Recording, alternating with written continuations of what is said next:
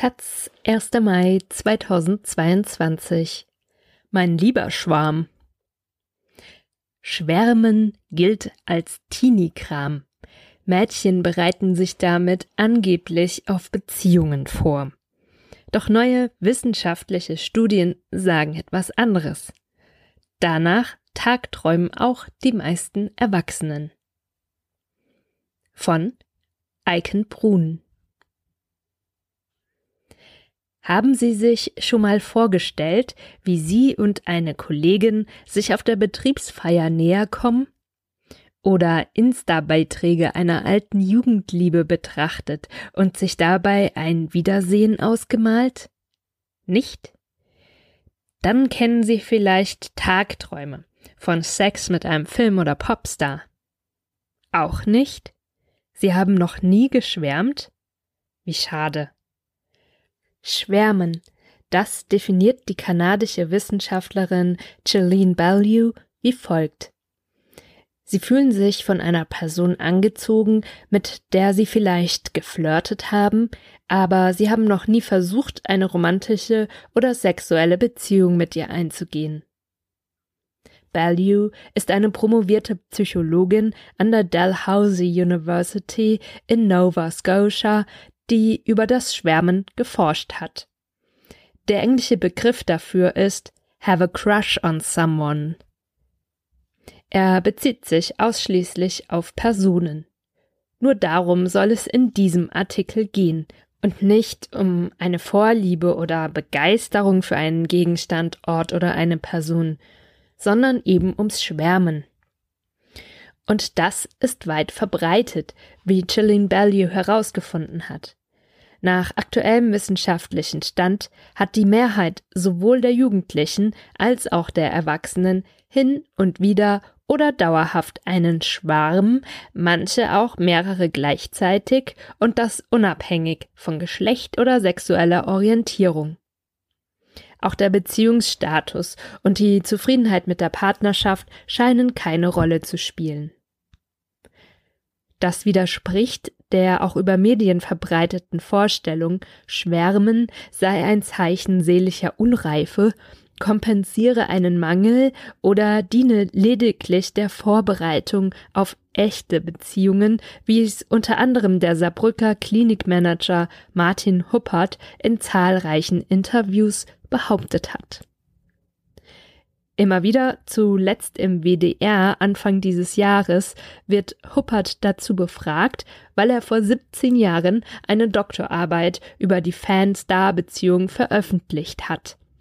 Darin geht es allerdings nur am Rande ums Schwärmen und seine Definition stützt sich auf eine waghalsig hergeleitete Theorie aus dem Jahr 1922. Kritisch hinterfragt haben JournalistInnen seine These, die sich zudem nur auf Mädchen bezieht, obwohl seine Befragung von Jugendlichen etwas anderes ergeben hatte, jedoch nie. Der Grund dafür, dass sich solche irrigen Annahmen so lange halten, liegt auch daran, dass es kaum Forschung zum Thema gibt. Gerade einmal vier Forschungsteams haben sich gezielt empirisch mit dem Schwärmen beschäftigt, alle in den USA und Kanada beheimatet. Eine Arbeit ist 1934 veröffentlicht worden, die nächsten dann erst wieder im vergangenen Jahrzehnt. Am tiefsten eingestiegen ist Gillian Bellew in Kanada, die sich als einzige mit schwärmenden Männern und Frauen in Beziehungen beschäftigt hat. Von ihr stammt auch die jüngste Publikation zum Thema. Eine andere Wissenschaftlerin hatte zuvor ausschließlich schwärmende Frauen befragt, die anderen beiden Studien handeln nur von Jugendlichen. Auch Bellew hatte Vorannahmen, die sie durch ihre eigene Untersuchung fast alle revidieren musste. Für eine 2019 veröffentlichte Arbeit hatte sie in einer Vorstudie 176 Personen befragt und fand keine Bestätigung ihrer Hypothese, dass mehr Frauen als Männer von Schwärmerfahrungen berichten würden. Die Hauptstudie 247 Frauen und Männer räumte dann mit ihrer Vermutung auf, dass Menschen in unglücklichen Beziehungen eher dazu neigen, von alternativen Partnerinnen zu träumen. Allerdings gab es eine Minderheit, 17 Prozent, die aussagte, dass sie ihren Partner oder ihre Partnerin für den Schwarm verlassen würden. Und diese Personen berichteten überdurchschnittlich oft, weniger zufrieden mit der Beziehungsqualität zu sein. Bellius Hauptaugenmerk gilt der Frage, inwiefern Schwärmereien eine Vorstufe von Beziehungen und damit eine Bedrohung für exklusive Partnerschaften darstellen. Ergebnisse von drei weitergehenden Untersuchungen dazu hat sie im August veröffentlicht. Dabei kam heraus, dass Singles im Durchschnitt seltener mit ihrem Schwarm flirteten als Menschen in Beziehungen und ihre Gefühle auch eher geheim hielten als diese. Zudem fand Value weitere Belege dafür, dass zumindest diejenigen in Beziehungen keine Absicht hatten, ihre Fantasien in die Tat umzusetzen. Es sei wohl eine Form absichtlich unerfüllter Sehnsucht, schreibt sie und dass die meisten ihre Schwärmereien genießen könnten, als unterhaltsame Abwechslung im Alltag. Nur 24 TeilnehmerInnen wünschten sich, dass die Attraktion verschwinden werde.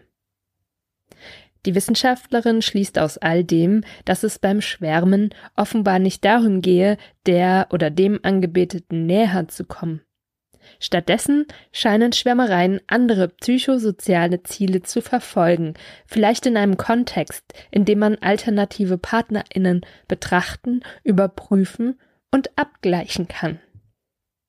Doch in dieser Aussage zeigt sich die Beschränktheit einer Forschung, die Schwärmereien nur im Kontext verliebt, verheiratet, geschieden betrachtet.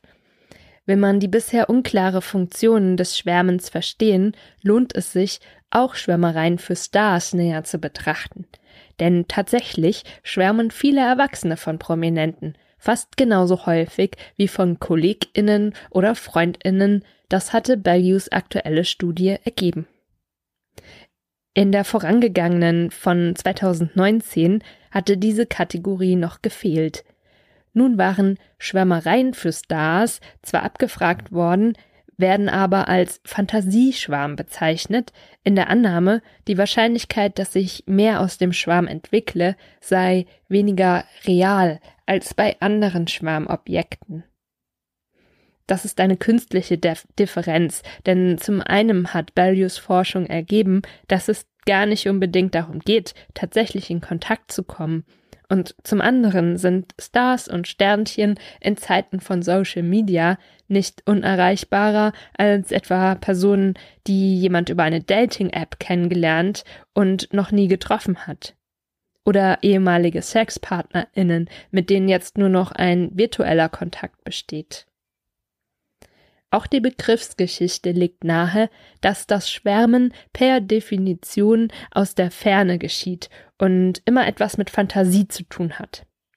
Laut kluges etymologischem Wörterbuch der deutschen Sprache bedeutet Schwärmen sich auf wirklichkeitsferne Weise für etwas begeistern, im heutigen Sinn etwa seit dem 18. Jahrhundert. Noch jünger ist laut Wörterbuch die Übertragung dieses Zustands auf Personen, schwärmerisch verehren.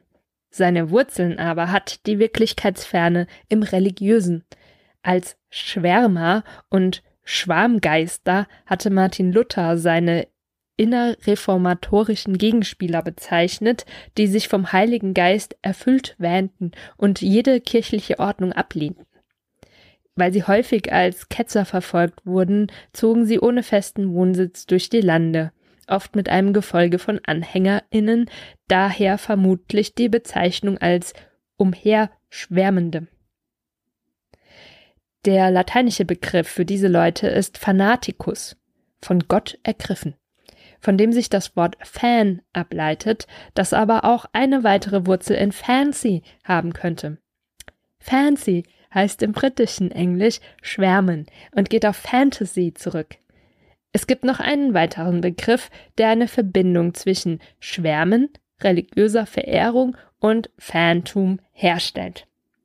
Das britische Pendant zur deutschen Schwärmerei ist der Enthusiasm, was aus dem Griechischen kommt und in Gott sein bedeutet.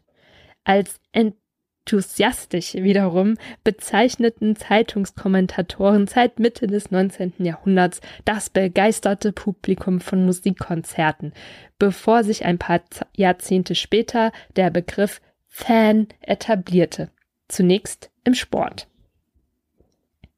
Doch auch die Fan Studies, eine relativ junge, interdisziplinär ableitende Wissenschaftsdisziplin, haben nichts über das Schwärmen zu sagen. Das mag daran liegen, dass diese angetreten sind, um das sich bis heute haltende Negativ-Image von Fans aufzupolieren und zu zeigen, wie kreativ und aktiv diese sind. Dem Schwärmen hingegen haftet der Ruch des Passiven an, wie ein Zitat aus dem Jugendmagazin Jetzt zeigt. Nur leise, vom Weiten an sie hinschwärmen, wäre uns zu wenig, das kommt uns zu schwach und hilflos vor sagt der Autor, Männer würden deshalb nicht schwärmen. Das lässt sich auch anders sehen, vorausgesetzt, dass Schwärmen damit einhergeht, sich romantische oder sexuelle Handlungen mit dem Schwarm auszumalen und sich damit ziemlich aktiv gute Gefühle zu verschaffen. So gibt es in der Fanforschung, etwa von Tonya Anderson oder Colonel Sandfoss, Hinweise darauf, dass Fans ihre Schwärmereien für den Erhalt ihrer psychischen Gesundheit einsetzen. Weitere Beispiele liefert das 1985 erschienene, erschienene Buch von Fred Veromel Starlust über die geheimen Fantasien von Fans. Eine Sammlung von persönlichen Berichten. Eine im Rahmen dieses Buchprojekts interviewte Frau nennt darin Tagträumen eine Kunst und setzt das Gefühl sogar gleich mit dem einer Meditation. Doch wahr ist auch, dass sich viele Schwärmende für ihre Fantasien schämen und sogar Schuldgefühle entwickeln. Hinweise darauf finden sich in allen genannten Forschungsarbeiten der Psychologie und der Fan Studies. Vielleicht wäre das anders, wenn das Schwärmen nicht mehr so abgewertet würde.